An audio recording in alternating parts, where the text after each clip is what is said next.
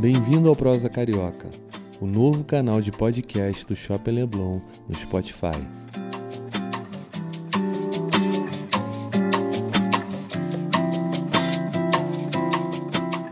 Para ser o primeiro a ouvir os nossos novos episódios, assine ou siga agora o Prosa Carioca na sua plataforma de áudio favorita.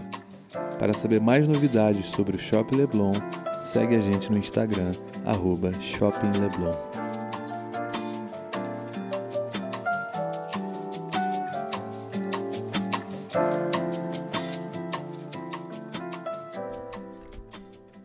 Olá, amigos do podcast Prosa Carioca do Shopping Leblon. Hoje temos o prazer de receber o decorador de eventos Daniel Cruz. E aí, Daniel, tudo bem? Tudo bem, Rodrigo? Olá para vocês, ouvintes aqui do podcast do Shopping Leblon. Um prazer estar aqui com vocês. Legal. Bom, vamos começar contando um pouquinho da sua história. Eu estava lendo um pouco sobre você. Acho que você tem uma história curiosa que seria bem legal as pessoas saberem.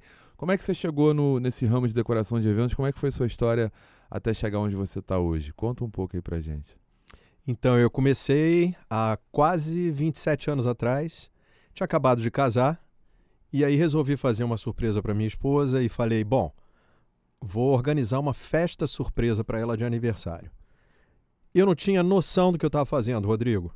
De repente, eu saí, comprei umas flores, comprei tecido para fazer uma mesa para arrumar os doces e convidei uma vizinha. A gente era recém mudado lá para o prédio, né, para o apartamento que a gente morava. Convidei a vizinha. Nessa ocasião, eu trabalhava numa multinacional da indústria farmacêutica. E aí resolvi chamar a vizinha. A vizinha foi como convidada. Quando chegou, ficou encantada com a casa, com o apartamento todo arrumado. E perguntou: quem fez para você? Eu falei: eu. E ela disse: Ah, eu entendi que você trabalhava numa multinacional, não sabia que você trabalhava com eventos. E eu achei que ela estava brincando. Uhum. E na brincadeira respondi: Trabalho. Ela disse: Vou mandar minha sobrinha te ligar na segunda-feira porque ela vai se casar. Ok. Na segunda-feira o telefone tocou e a menina se identificou. Eu sou sobrinha da tia, não sei o que e tal. Começou exatamente assim. Descobriu o dom ali, né? Descobri, na verdade, no supapo. Foi assim, sem pensar muito. Então, a primeira minha primeira reunião com a minha cliente de eventos foi uma coisa meio, meio louca, porque ela não sabia o que respondia, eu não sabia o que perguntava. Sim, eu não tinha experiência, não. Nenhuma experiência, mas eu sabia de uma coisa, que era aquilo que eu queria fazer para o resto da minha vida. Legal. Porque eu trabalhava numa multinacional, na indústria farmacêutica, e eu não vou te enganar que eu não era nem um pouco feliz. Sim. E quando eu vi assim, trabalhar com essa parte visual, com decoração, com festa, primeiro vem aquela sensação de que você está trabalhando com alguma coisa que você vai participar daquele momento como convidado. Depois vem é, o pé no chão. Não, você está trabalhando. Mas quando você vê o resultado de tudo pronto, aí você tem certeza de que valeu a pena. E aí é um pouco de mexer com o sonho das pessoas, né? A gente mexe com essa parte lúdica, com o Exato. sonho, com, com os desejos, né? Então, com essa viagem que tem, que é esse mundo de, de festas, de eventos. E tudo começou dessa forma. E o meu primeiro evento foi para 600 pessoas, um casamento, onde eu organizei o evento inteiro. Aí a partir dali você pediu demissão na farmacêutica? A partir dali eu não pedi demissão da farmacêutica, eu trabalhei ainda oito anos. Caramba. Porque eu não conhecia ninguém nesse mercado. Eu venho de uma família extremamente humilde, muito simples, eu não tinha contatos para entrar nesse mundo. Então, é, eu levei muito tempo até conhecer pessoas, até fazer um network, Sim. até você ter uma uma carta de cliente legal. É, eu fui devagarinho. Uma construção, né? Exatamente. E daí, quando, depois de alguns sete ou oito anos passados, que eu trabalhava com as duas, com os, os dois trabalhos, né, na multinacional e, e com festas, eu resolvi que eu ia viver só disso. E aí comecei a ficar só com os eventos e pedi demissão da, da multinacional. E lá se vão quantos anos? O total trabalhando com isso, 27 anos, né? Há muito tempo, uma vida, né? Então já tem quase 20 anos que eu só trabalho com eventos. Muito legal. E hoje você faz que tipo de evento? Eu sei que você faz casamento, evento corporativo. Conta um pouco pra gente os tipos de evento que você faz hoje. É, eu faço qualquer tipo de evento. É lógico que eu falo qualquer tipo de evento, eu posso até fazer uma festa infantil, mas eu teria uma outra pegada diferente da festa infantil tradicional É, já fiz duas festas infantis, mas não é o meu dia a dia. Eu faço mais casamentos, aniversários de 15 anos, bodas, faço festas corporativas, aniversários de adulto. É, das festas corporativas, já fiz muito lançamento de novela, lançamento de produto, enfim, qualquer tipo, inauguração é, de, de espaços. Então, qualquer tipo de evento que, que mexa com essa parte visual e não com a parte da organização. Eu não faço a organização. Quando eu comecei, eu comecei fazendo as duas coisas. Sim. Né? Depois eu tive que fazer uma escolha. Quando a coisa ficou séria, e aí eu realmente tive que escolher e trabalhar só com o que eu mais curtia, que era essa parte de cenografia, a parte visual, flores, mobiliário, é, iluminação, que é o que eu curto mais fazer. Sim, muito legal. E, e uma coisa que eu sempre falo aqui né, nos nossos, nossos episódios, a gente sempre entra no tema de pandemia, porque eu acho que, né, obviamente, a pandemia mexeu com a vida de todos nós e o trabalho de todos nós, né? Eu queria saber de você como é que foi lidar com a pandemia assim, como é que você enfrentou isso logo no início, quando a gente entendeu que o mundo ia parar, que as coisas iam fechar, e você que trabalha com evento, com festa, né, com aglomeração, obviamente isso impactou diretamente o teu trabalho, teu dia a dia, teu mercado de uma forma geral. Como é que foi assim para você esse início de pandemia? Como é que você se viu é, num mundo trancado? É, como é que foi lidar com isso? Rodrigo, eu nunca senti tanta necessidade de aglomerar Nunca senti tanta falta de ver gente, de ver confusão, de ver o povo todo trabalhando, aquela correria que a gente passa numa montagem de uma é. festa, da decoração. Foi realmente foi muito punk de ruim, sabe? Foram momentos difíceis para gente, não só para gente que trabalha com eventos, que realmente não podia haver aglomeração naquele momento, como as pessoas que trabalham, por exemplo, na indústria do turismo também não podiam viajar, né? Exato. De repente eu estava em casa, eu passei pelo menos cinco meses da minha vida trancado em casa, sem falar de festa. Pense numa pessoa que trabalha a semana toda atendendo o cliente quando chega sexta, sábado e domingo, está montando e desmontando evento. Pense que de repente a pessoa não está nem montando nem desmontando evento no final de semana e nem atendendo cliente durante a semana. É quase deprimente. Né? Pelo menos uns cinco meses e ainda tendo que lidar com todos os adiamentos, com todos os clientes trocando as datas de festa, que virou um quebra-cabeça para você administrar isso. Foi muito louco, né? De repente, da noite para o dia, além de você não estar trabalhando, você o pouco que você fazia era para adiar o sonho das pessoas e o teu trabalho. Ah. Então não foi fácil no, nos primeiros cinco meses. Eu me ocupei até de dar aula online é, como mesa posta temática, arrumei de fazer essas mesas, é, mesas postas para jantar, para almoço, para brunch, e fiz um curso online em casa. Então eu acabei colorindo a, o, o, meu dia ali fazendo isso, né, de forma bem caseira mesmo. Eu gravava as aulas e depois foi editado, foi vendido um curso ah, online que depois saiu, enfim, já não está mais à venda. Mas foi um momento que eu precisava ocupar a minha mente para não pirar, como várias outras pessoas que também pararam. E depois dos cinco meses, aí começou a aparecer assim: um casamento civil numa residência para 20 pessoas, é, um aniversário para 40 pessoas numa residência, é, tudo em residências. Ah. E aí, de repente, um almoço ou um jantar no restaurante, quando começou a liberar restaurante com todas as restrições. E você ainda tinha que fazer essa, é, seguir essas restrições, os protocolos, né? os protocolos de segurança, né? Então foi muito louco, mas começou a aparecer e eu fui trabalhando, enfim. E teve alguma história assim nesse, nesse meio da pandemia curiosa, ah, nesse retorno? Teve. Conta aí pra gente. Teve, teve sim. Eu fiz uma festa no meio da pandemia para 500 pessoas com três shows grandes, tudo que tinha direito, um festão. O cliente testou toda a equipe de staff, testou todos os convidados, foram mais de 800 pessoas testadas para poder viabilizar o evento. Isso foi onde? Isso foi no Copacabana Palace, foi um super evento e mas com tudo dentro do protocolo. A minha parte foi toda cumprida de acordo com o que o evento pedia, né? Enfim, nem sempre o ideal, porque a gente tinha distâncias para respeitar. Uma curiosidade: de uma mesa até a outra, as distâncias eram muito grandes. Então, para quem trabalha com festa, essas distâncias não são muito bem-vindas. Dá uma sensação Exato, de vazio é. que eu compensei com uma cenografia pendurada, alguma coisa para encher o ambiente. Mas, enfim, é, no meio de uma pandemia, uma festa grande dessas, é, foi, foi bem desafiador. É, imagino. E agora sim, agora, agora a gente já está com um cenário bem mais favorável, né? As coisas já estão voltando, a vacinação, falando mais de Rio de Janeiro, está bem avançada, os eventos já foram liberados, né? Como é que você está vendo assim essa volta dos eventos? É, qual é a expectativa com relação aos cuidados? Acho que também existe uma demanda reprimida, né, para essa volta. Como é que você está enxergando aí esse futuro próximo da, de volta de eventos? Você já está trabalhando, já está tendo procura? Me conta um pouco como é que está o seu momento agora com essa volta toda.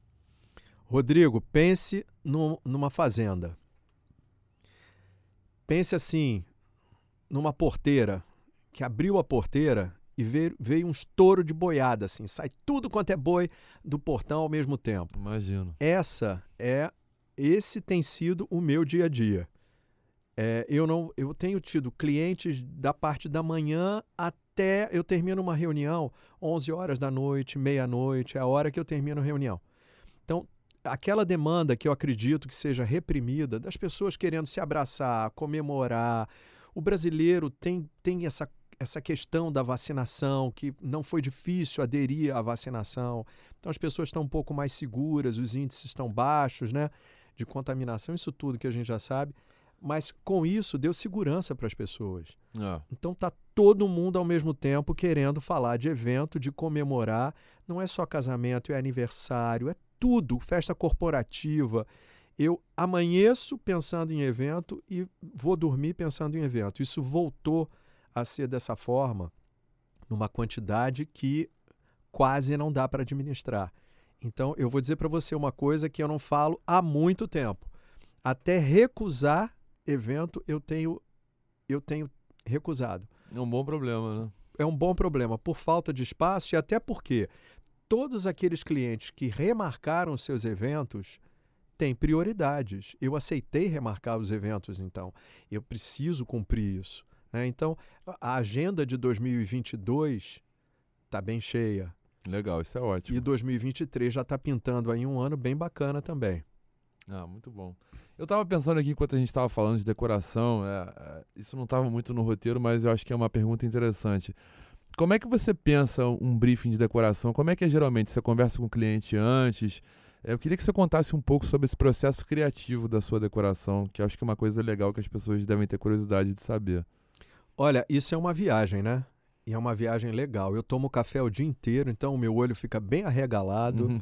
e eu acabo não dormindo. E a melhor forma é de você pensar sempre foi à noite para mim. Que é a hora que o telefone não toca. Na minha também, tá mais silêncio, né? Sim, tá silêncio. Tudo mais tá, calmo. Tá tudo tranquilo, tá todo mundo dormindo, menos eu. Por causa do café. Sim. Tô ligadão.